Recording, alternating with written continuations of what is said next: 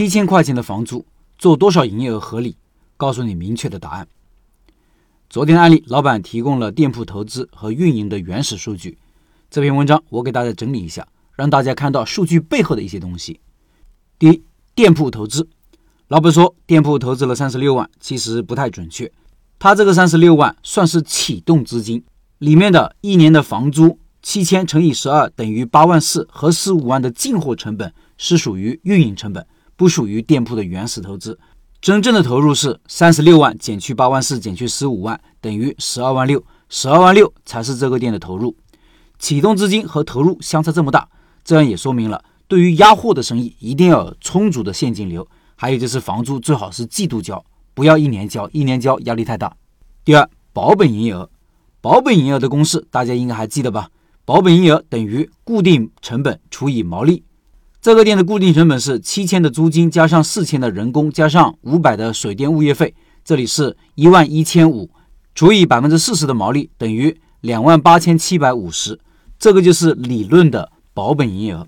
看了昨天的文章，大家都知道，老板从八月份到十五月份营业额为十五万五千一百二十三，减去各种开支之后还亏那么一点点，因为亏的很少，我们可以把他现在的状态当做保本的状态。也就是说，十五万五千一百二十三这个营业额就是保本营业额，每个月就是三万一千零二十四，这就是实际的保本营业额。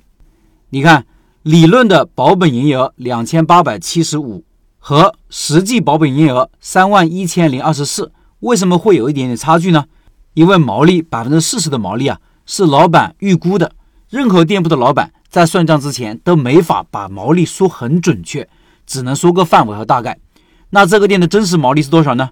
毛利等于固定成本除以保本营业额等于一万一千五百除以三万一千零二十四等于百分之三十七。接下来就要说到损耗，百分之四十和百分之三十七差距怎么来的呢？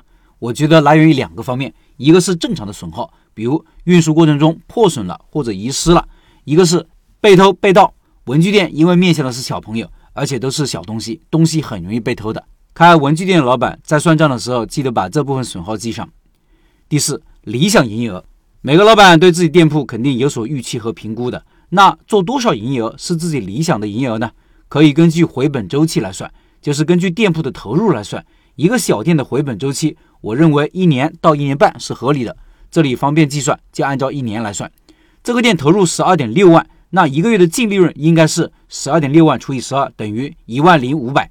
那一个店的理想营业额，这个时候就可以算出来了。理想营业额等于固定成本加上理想净利润除以毛利，等于一万一千五百加上一万零五百除以零点三七，等于五万九千四百五十九。这意味着什么？这意味着老板如果每个月做六万块钱左右的营业额，这个店就已经很不错了。第五，房租的倍数。一个生意不管店开在哪里，成本结构基本是大差不差的。